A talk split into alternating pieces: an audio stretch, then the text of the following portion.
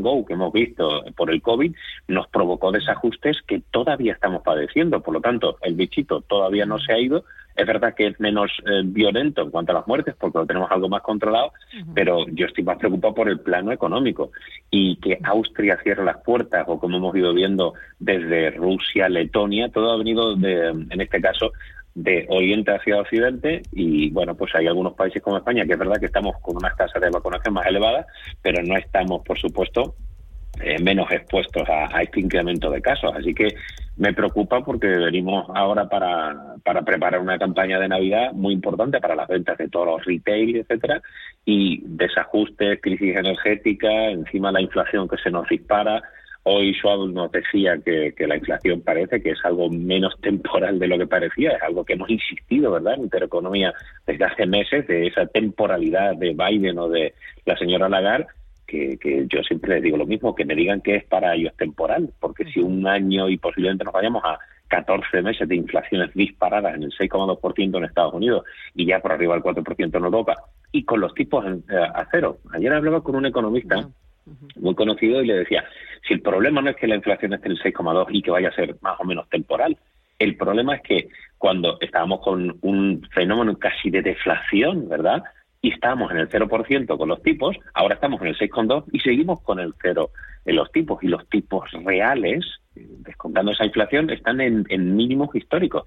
Ese es el problema, que los tipos no han ido, digamos, eh, eh, adaptándose a ese nuevo escenario que, desde luego ahora debemos de quitar ya de claramente inflacionista. Eh, oye, esto del avance del COVID en, eh, en, Europa está afectando, entiendo, eh, a todo lo que tenga que ver con el turismo, ¿no? y a todo lo que tenga que ver con el ocio, mucha aerolínea, mucho hotel, o está tocando absolutamente a todo. No, no, no, no. Eh, has, hecho un approach muy, muy, muy bueno. Es que hay todavía algunos inversores que piensan, no, esto es cosa, vamos a ver la realidad. A un mes vista, el sector del stock 600 de travel and leisure, es decir, de ocio y, viajes, ha caído un 10,26%. Esto es una caída muy importante, con lo cual nadie puede decir que es que el mercado, los inversores no nos estemos adaptando. Claro que sí. ¿Cuántas veces lo hemos comentado? A las preguntas de, bueno, si es el momento con la apertura de los vuelos, recordamos, en noviembre de Estados Unidos a Europa, yo decía, a mí me sigue dando miedo y yo no invierto en compañías en las cuales los balances son todavía, están muy tocados, se está retrasando esas cifras de recuperación ya para el año 2024, están hablando algunas aerolíneas o gestores aeroportuarios o hoteles, es decir, les toca a la China, pero para invertir no, es decir, el mercado sí se ha adaptado y que está empezando a recuperar, lo vimos el viernes pasado, Ocado, que es un food retailer online en Reino Unido. También vimos algunas comedias como Logitech, la suiza de, digamos, de hardware, de, periféricos, de teclados, de, cámaras para...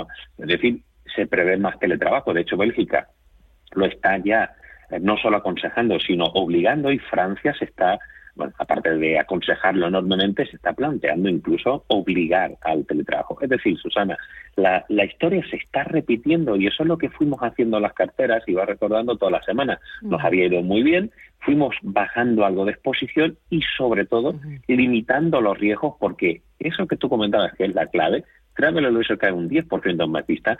Esto no podemos decir que es que de repente ha habido aquí una caída. No, no, no, no, no. Esto ya se venía o se ve eh, eh, que, está pasando un poco esa misma dinámica, incluso los bancos, ¿no? Habíamos comentado que habíamos incrementado el peso de los bancos y yo siempre digo que los bonos son los que nos dan la clave.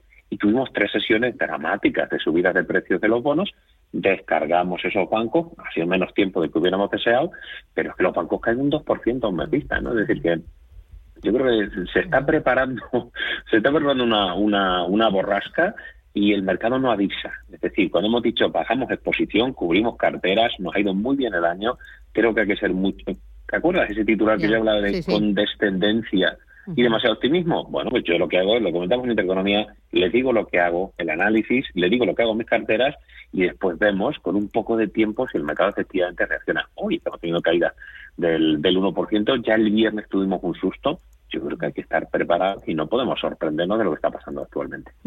Eh, oye, mirando a más valores, más compañías, eh, Telefónica el día después de la OPA de KKR sobre Telecom Italia, ¿y cómo ves esa operación? ¿Qué lectura haces eh, y cuál es el objetivo de KKR? Hay, ¿Hay diálogo con el gobierno italiano? Porque tiene todavía una acción de oro, ¿no? Bueno, esa es una de las vergüenzas que yo, ya sabes que desde la independencia se puede criticar mucho más fácil, ¿verdad? Eso de las acciones de oro, de que grupos con un 15% tengan derechos de voto de un 30%, pues esto, es una mamarrachada que, que, que permitamos eso. Oye, usted quiere tener un 30%, pues no, un 30% del capital. ¿Cómo es que yo ahora, como tengo un peso, cambio los estatutos? Y la de la Golden Share es un tema casposo, antiguo y que no tiene ningún sentido, pero existe, pero existe, porque hacemos la trampa al solitario, Susana. Bueno, en el caso de KKR, el oportunismo es claro. Eh, KKR ya tenía bastante interés porque la gente está olvidando que KKR ya había tomado una participación eh, muy importante del 37,5% en Fibercorp, que es la propietaria de la red, lo que llamamos de última milla o secundaria de Telecom Italia. El, eh, lo que quiere KKR es trocear, segregar en dos, separando la red, como incluso yo he comentado, la gente no es que Telefónica no puede ser opada, pues que alguien me diga, porque en el caso de Telecom Italia tenemos a Vivendi, que tiene derechos de voto del 24,5%, tiene Casa Deposit y Prestiti con casi un 10%, Elliot, que tiene casi otro 10%, y BlackRock el 3%. Pero en el caso de Telefónica, ¿alguien ha visto la acción de Telefónica? BVA con un 4,94, CaixaBank con en torno al 4,70, BlackRock con el 4,5 y Norgefan con el 2,65. Ahí no hay ningún núcleo duro, ni ningún eh, Vivendi que pueda estar eh, diciendo, oye, que es que yo compré por arriba de, un euro Telecom Italia y ahora me está ofreciendo 0,55. Yo estos precios no. En cualquier caso, lo que se está poniendo de relieve es que las telecom por separado valen más, eso es un caso obvio en el caso de Telefónica o en el caso de Telecom Italia, que las Telecom no crecen en ventas, pero los márgenes están empezando a mejorar, que la deuda es abultada, pero tiene buena generación de caja, que tiene buenas rentabilidades por viviendo, y que la red, la red fija, es ahora el principal activo y parece un catalizador para que el sector coja momentum, con lo cual yo creo que esto puede continuar y aquellos que dicen que Telefónica es intocable, pues aquí intocable hay pocos y en el caso de Telefónica yo creo que a pesar de esas acciones de oro, eh, yo creo que los gobiernos están necesitados de dinero y están necesitados de que el capital riesgo, esto es un poco más de ese easy money que tenemos eh, y, que, y que yo creo que va a seguir eh, moviéndose el sector. Y hemos tenido una operación de Orange Bailing también, o sea que el sector se está moviendo y creo que puede ser un sector interesante a tener en cuenta. Vale. Oye, dentro del sector, ¿qué te gusta más? Dentro del sector de Telecom, bueno, a ver, yo juego un poco a la defensiva. Eh, por decirlo de alguna manera. Yo tengo Deutsche Telekom desde hace un tiempo. Mm. Es verdad que a mí me gusta porque si hablábamos de que el top line no crece en las telecom, en el caso de Deutsche Telekom sí, gracias a T-Mobile y es decir, la filial norteamericana que pesa mucho en Deutsche Telekom y que por lo menos dan empuje al crecimiento de, de las ventas. Es verdad que está muy endeudada, no lo vamos a ocultar, y eso es uno de los problemas endémicos del sector. Pero es la única que he tenido. Es verdad que me planteaba Telecom Italia, me planteaba Telefónica. De momento, reconozco que, que no he tenido esa suerte de haber comprado Telecom Italia antes de la gran subida del 30-25% de ayer, pero creo que el, el precio es un precio inicial a discutir y en absoluto va a ser el último precio. Entonces, bueno, estoy estudiando a ver si si en el caso de Telecom Italia el gobierno, que es lo que me preocupa, que no vete la operación, porque KKR, eh, si el gobierno lo, lo, veta, que no lo espero, pero no lo tengo tan claro, eh, la, la acción se, se desplomaría. Pero Telefónica yo creo una, una buena opción a estos niveles, con gran potencial.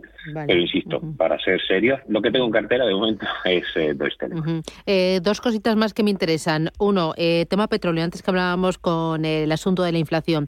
Eh, leo que eh, Estados Unidos podría anunciar la liberación de parte de sus reservas de emergencia de petróleo crudo hoy martes, como parte de ese plan que ha elaborado con los principales consumidores del mundo de energía para reducir los precios. ¿Qué esperas y cómo puede afectar este, eh, se anuncia esa liberación al, al petróleo o a las petroleras? Mm, pues mira, ya está afectando porque el precio del crudo se nos había ido a finales de octubre por arriba de 85 dólares el barril y ahora lo tenemos por debajo de 80, a 79, 29 el, el Brent europeo. Es decir, que ya está afectando. Mm. Y esto es una petición que ya hizo el gobierno de la administración Biden a, a la OPEP Plus, le dijo, oye, mm, ¿por qué no metéis un poquito más de producción para que el precio se estabilice por debajo de los 80 dólares barril? Pero yo he insistido que la OPEP Plus, aunque nos haga la puñeta a los europeos, que somos grandes demandantes de energía, lo está haciendo muy bien como cártel, es decir, está ajustando bien esos más 400.000 barriles día que se anunciaban para, para estos meses, bueno, pues no está siendo suficiente y está manteniendo esos niveles de precio. Lo que hace Estados Unidos es, oye, como veo que la OPEP eh, está pasando de mí, voy a decirle a Japón que libere un poco también de esas reservas estratégicas que ya Estados Unidos ha empezado a liberar. Eh, el efecto, respondiendo a tu pregunta, es claro, el precio del crudo ha caído de una forma notable desde los máximos y parece que, eso se podría mantener ahí. Ojo, porque si tenemos a Filomena dando caña este invierno, pues a lo mejor los precios podrían empezar a remutar o tenemos algún problema, como no, en Ucrania, de lo que se está comentando con Rusia, eh, etcétera, etcétera. ¿no? O sea que la crisis energética no, no se ha disipado, pero sí es cierto que esa liberación de reservas estratégicas de Estados Unidos tiene un impacto bajista en el precio del crudo. Muy bien. Oye, y luego Jerome Powell, eh, estaba más que cantado. Eh, ¿Cómo ves la decisión? Eh, de cara a futuro, ¿cómo ha afectado al dólar, a los bonos, al, a la bolsa? Pues, eh, pues muy claro, este hombre va a ganar la liga, con lo cual no le vamos a quitar del banquillo, ¿no? Es decir, es que Joe Biden tiene una inflación al 6,2% y cada vez que abre la, la boca, ese piquito de oro convence a todos los inversores de que, oiga, pero ¿qué están hablando? 6,2%, que no se preocupen, que esto no es nada. Entonces, yo no, ¿cómo puedes quitar al hombre de la varita mágica que ha encantilado a los eh, inversores que cuando en julio se planteó, oye, que esto tenemos que hacer algún cambio, los mercados se desploman, al día siguiente sale a decir que lo que he dicho es que no me lo habéis interpretado bien, como decía el señor Grispan en su momento. Así que hay que mantener a Powell eh, otro mandato. Otra cosa es el apalancamiento de los bancos centrales, los deudores están endeudando a saco y esto tiene en algún momento que parar. Dios mío de vida, como diría más falta, que, paren, que, me bajo. Eh, si eso ocurre y alguien le da por decir, señores, esto es, esto es inaceptable, tenemos que subir los tipos 50 puntos básicos. ¿Se, imaginan los inversores lo que pasaría? Bueno, pues eh, eh, ojito con, con esos niveles de deuda que están empezando a, dispararse de una forma demasiado agresiva.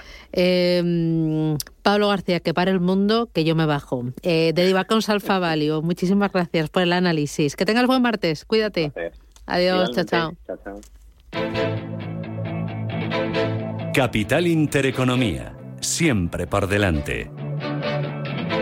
Mercado continuo, varios protagonistas, entre ellos Squirrel Media. Sí, porque es el valor más castigado de este mercado, está cayendo prácticamente un 7%. Recordemos que hace apenas una semana recibía una licencia para emitir en la televisión autonómica, en la televisión de Galicia. Y de momento sabemos que está en conversaciones para tratar de adquirir eh, NetTV, eh, adquirirla o mejor dicho, comprársela al grupo Vocento. De momento es eh, quien más cae en el mercado continuo. Le sigue Tubacex, el recorte es del 3,2% y Laboratorios eh, Robi está perdiendo un 2,6%. Si hablamos de subidas, tenemos a Duro Felguera ganando 3 puntos porcentuales, Azcoyen que rebota un 2,6% y la cadena hotelera NH que está registrando subidas de más de 2 puntos eh, porcentuales. También hay que recordar que es noticia Codere, está subiendo un 1,8%. Recordemos que tiene nuevas calificaciones crediticias eh, de sus bonos eh, subordinados y que además ayer estaba dejando importantes subidas de más del 10% después de completarse ese proceso de reestructuración financiera en el que lleva inmersa desde el pasado mes de abril. CMC Markets, tu proveedor de trading online, patrocina este espacio.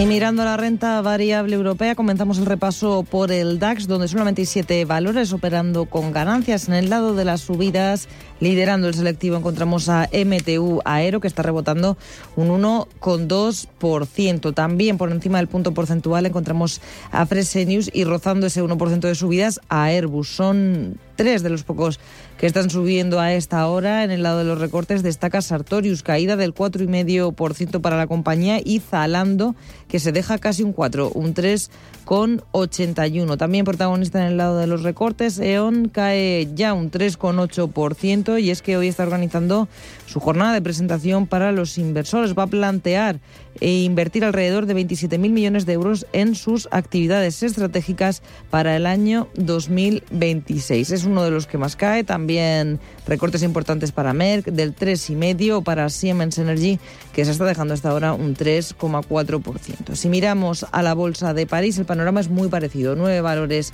en verde, el resto en rojo. Subida para Airbus del 1,32 y un 1% es lo que gana Safran a esta hora. El resto de subidas son más moderadas. Encontramos también en verde a Orange, subida del 0,6, Guatalé que gana un 0,65. La mayor caída se la anota Hermes, el grupo de lujo, el holding de firmas de lujo que está subiendo, que está bajando un 3,7%. También más de un 3 cae ST Microelectronic, Teleperformance y Dassault.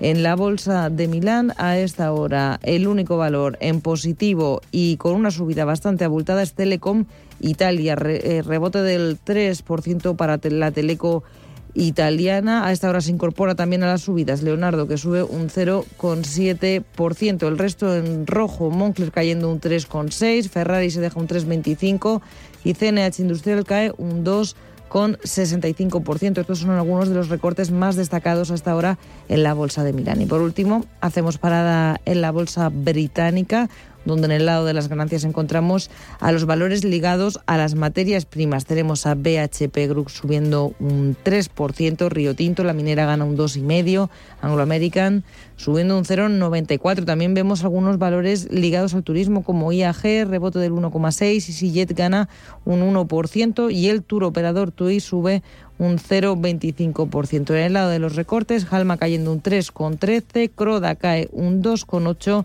y Jason Matthew recorta un 2,64%. CMC Markets, tu proveedor de trading online, ha patrocinado este espacio.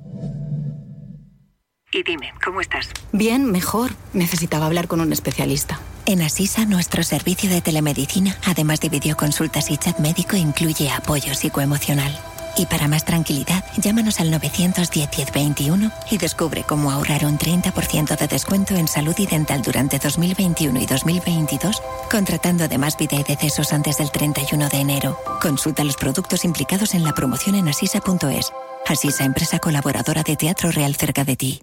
¿Qué es decir la verdad? Es ser valiente, estar seguro de uno mismo, ser fiel a tus principios. Soy Víctor Álvaro González, fundador de Nextstep. Nextstep le ayuda a mejorar la rentabilidad de sus inversiones, sea cual sea su patrimonio y sin tener que cambiar de banco. Infórmese en decimosloquepensamos.com. Nextstep, su asesor financiero independiente. ¿Tomamos algo? Venga. ¿Donde siempre? Claro. Pues ya estaría. Pues ya estaría. Quedar donde siempre es tan fácil como usar los nuevos contenedores amarillos de Valladolid. Solo tienes que depositar dentro latas, bricks y envases de plástico. Si quieres saber más, entra en valladolidrecicla.es. Es un mensaje de Coembes y el Ayuntamiento de Valladolid. Si estás pensando en comprar una casa, entra en cuchabank.es y accede a nuestra oferta hipotecaria. Cuchabank, el banco de tu nueva.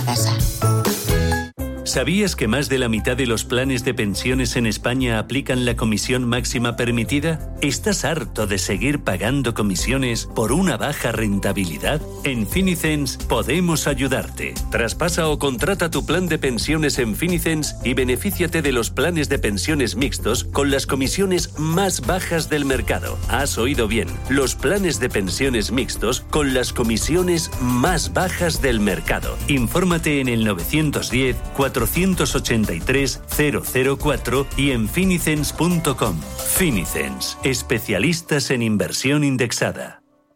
No sé de dónde vamos a recortar más. ¿Sabes lo que es la eficiencia energética? Neste demuestra que sí puedes ahorrar más en energía. En NES son expertos en ahorro y auditorías energéticas. Trabajan con las mejores empresas y al mejor precio. Ellas les avalan. Infórmate en NES.es. Te realizamos un estudio de forma gratuita. Pregunta y contacta en info.nes.es. NES, conviértelo en tu partner energético. Radio Intereconomía. Eres lo que escuchas. Bahía Azul Ya saben, el paraíso en Fuerteventura te espera para que vivas una experiencia inolvidable. Garantizado. El resort de lujo en Corralejo con las comodidades de un hotel de lujo en tu propia villa, con piscina y jacuzzi. Garantizado. Y de diciembre a abril de 2022, un 25% de descuento al hacer tu reserva en nuestra web. Garantizado. Bahiazul.com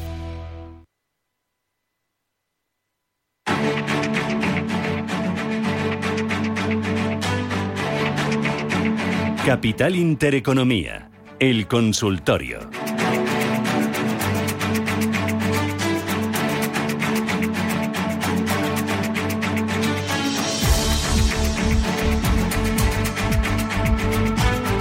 Esto es Radio Intereconomía, Capital Intereconomía. Estamos en nuestro. Es martes, ¿no? Martes 23 de noviembre, hace fresquito y arranca nuestro espacio de consultas.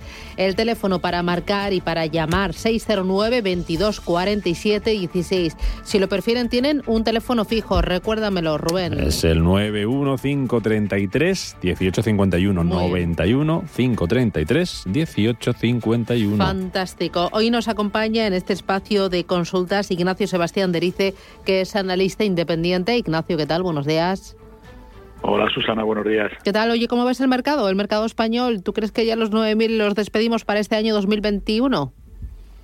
Vamos a ver qué pasa, ¿no? La clave la, tenemos hoy, la, clave ahora mismo, vamos, que esto es como todo, ¿no? Que una vez que ha pasado es, más sencillo de, analizar, ¿no? A todo pasado todo es, es, todo más fácil, ¿no? Pero estábamos ahí atascados entre los 9.000 y los 9.200 con el máximo del día 1, 9.198, no fuimos capaces de romper y lo que pasa siempre, hemos pasado al escalón inferior en este caso, ¿no? no pudimos romper resistencia y se acabó perdiendo el soporte, ¿no?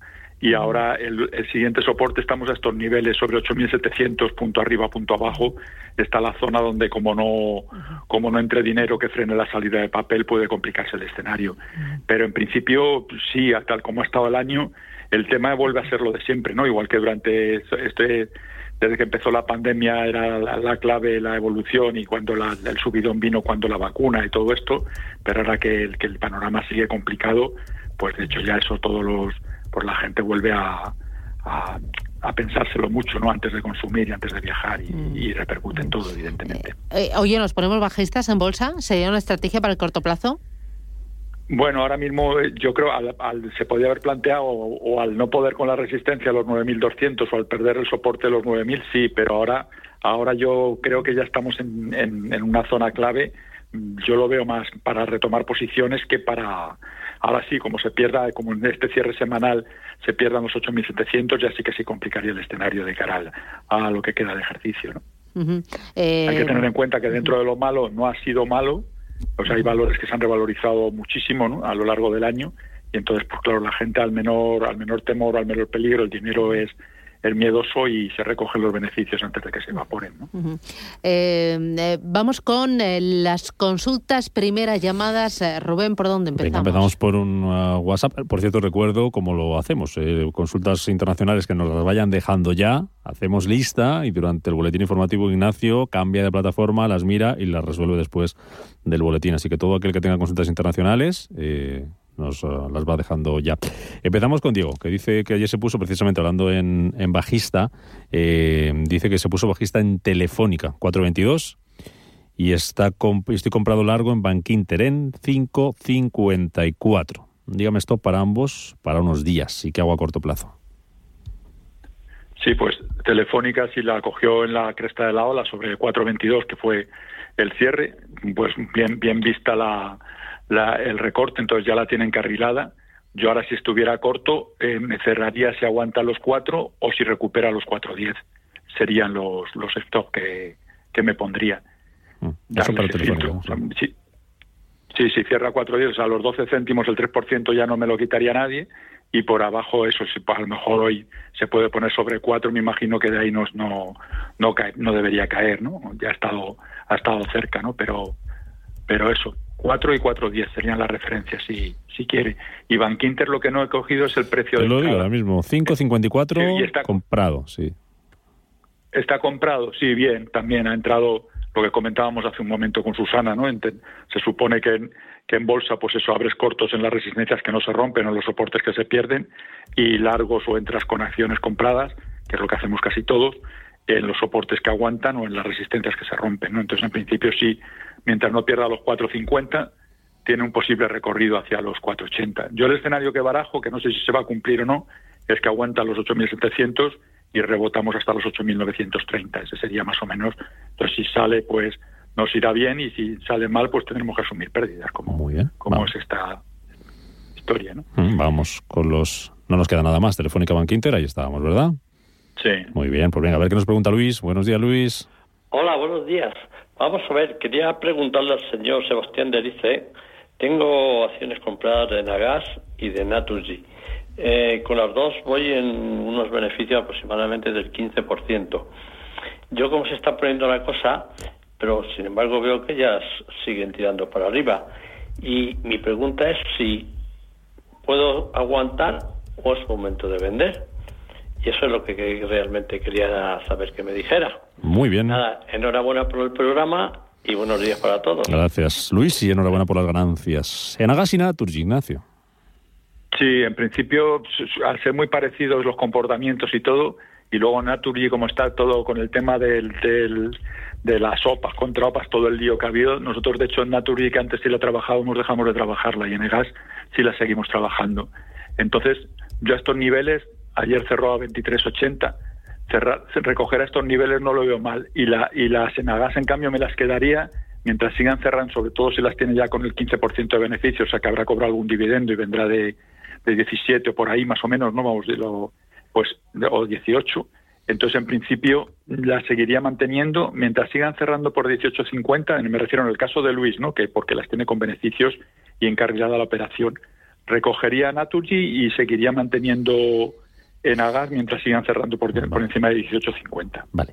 ¿Por qué valor cambiarías Naturgy?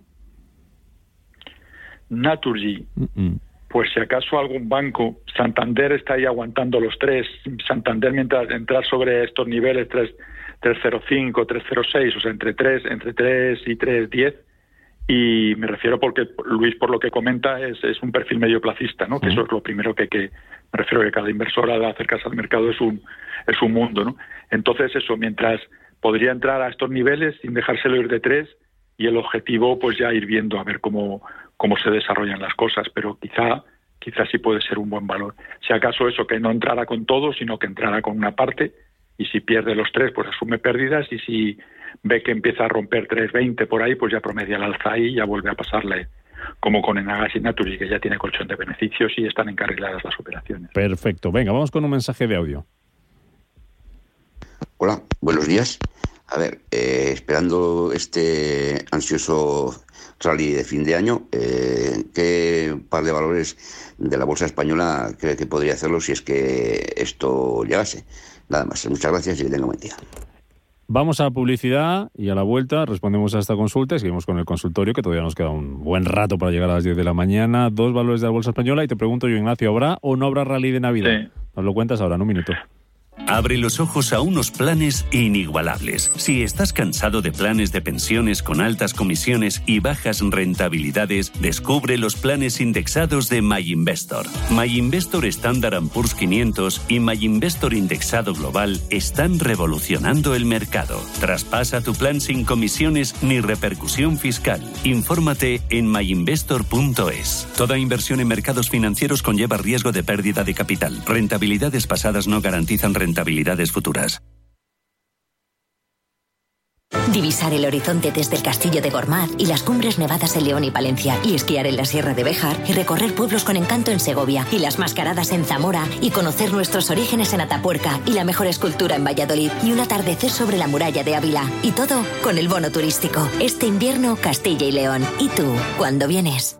Invertir en acciones y ETFs con XTB tiene muchas ventajas. No tienes ninguna comisión hasta 100.000 euros al mes. La apertura de cuenta es online, rápido y sencillo. Y tenemos atención al cliente 24 horas al día en español. Más de 300.000 clientes ya confían en nosotros. XTB.es. Riesgo 6 de 6. Este número es indicativo del riesgo del producto, siendo 1 indicativo del menor riesgo y 6 del mayor riesgo. La navegación, el cultivo, la rueda. Muchos han sido los inventos históricos, pero nosotros creemos que el mayor invento de la humanidad es cómo medir el tiempo. Barbadillo. 200 años. Origen, experiencias y sueños.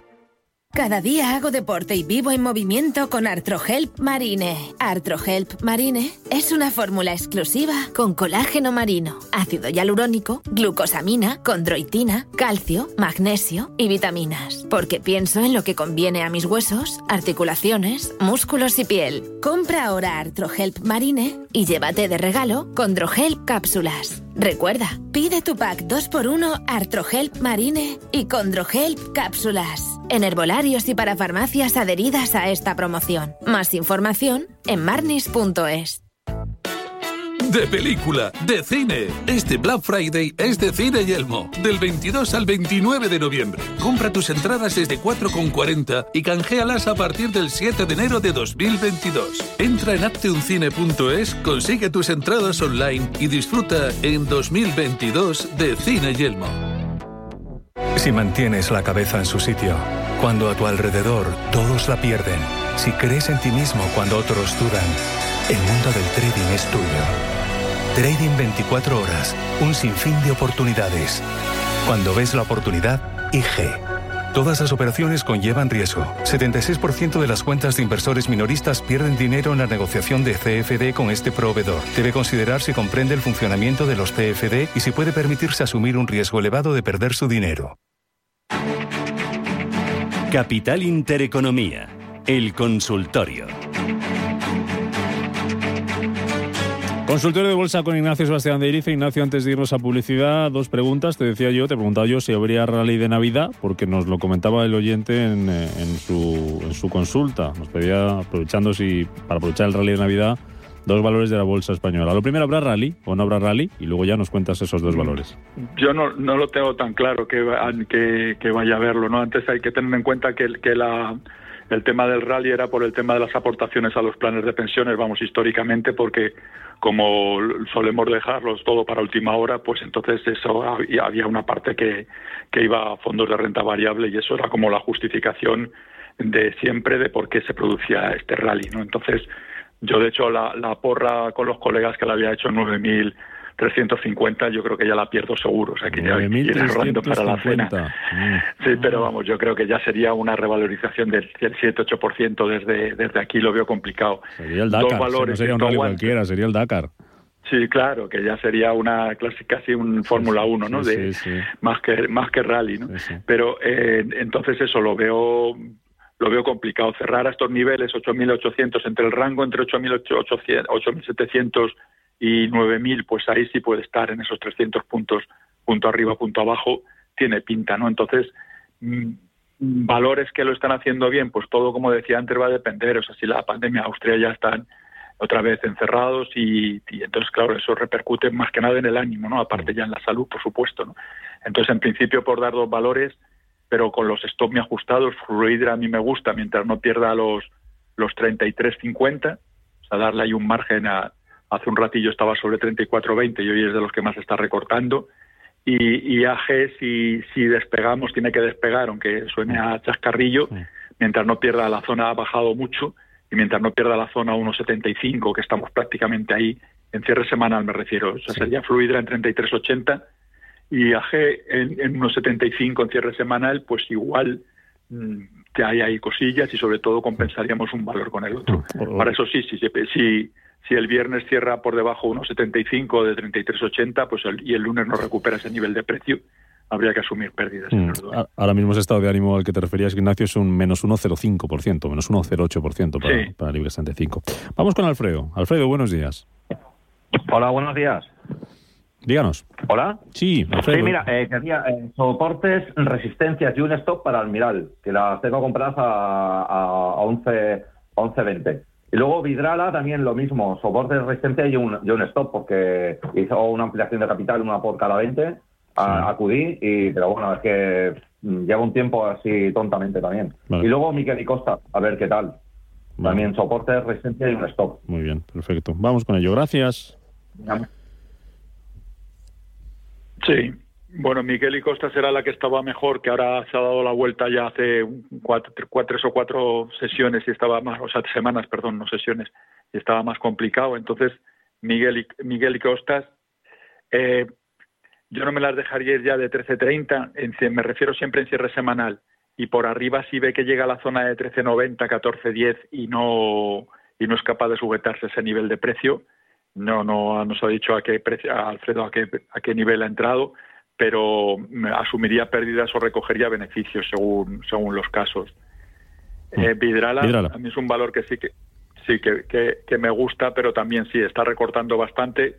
Ahí estaba sobre la zona de 94, 95, ya empezó a dar señales de alarma y ayer cerró 86, 60. Entonces, prácticamente lo mismo, no dejarse ir de 85 al cierre y por arriba si ve que llega a la zona de 89, 50, eh, 90, también hacer lo mismo que le mm. como comentábamos.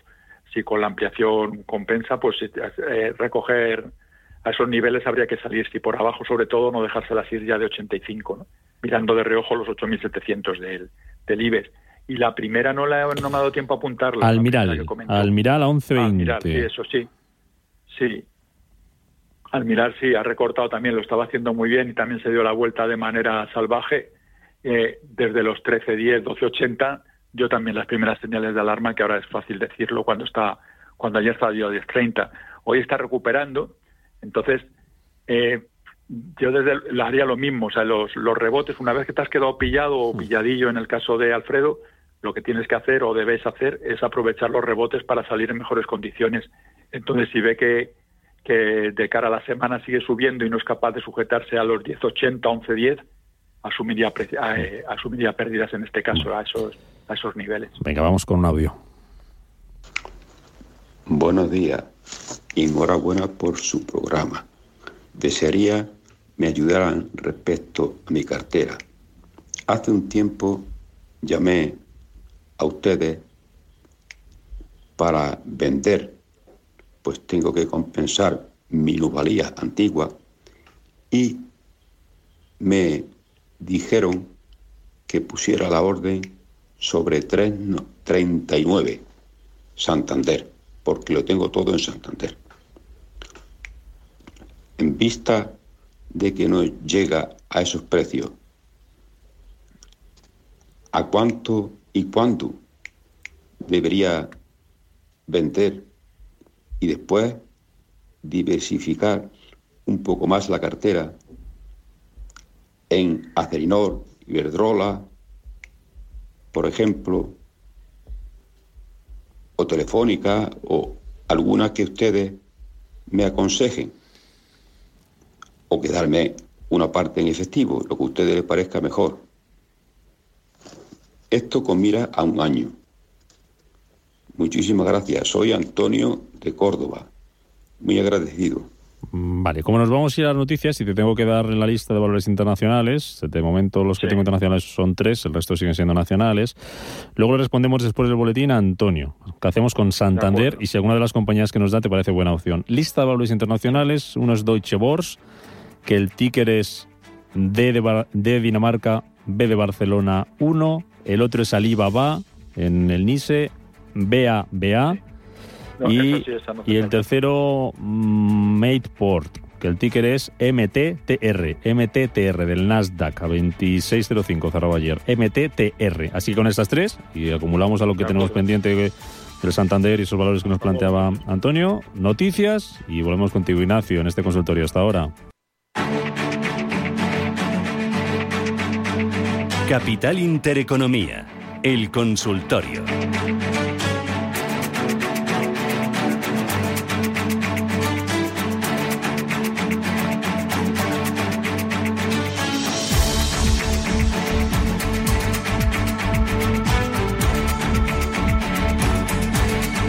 Dieciocho minutos de la mañana, Radio Intereconomía, consultor en marcha. Teníamos algo pendiente, ¿verdad, sí, Santander, que nos preguntaba Antonio a través de un WhatsApp, que qué hacía con ellas, que no pasaba de ese nivel, eh, le daban esa orden en 3.39, Santander que lo tenemos cotizando ahora mismo en 3.03.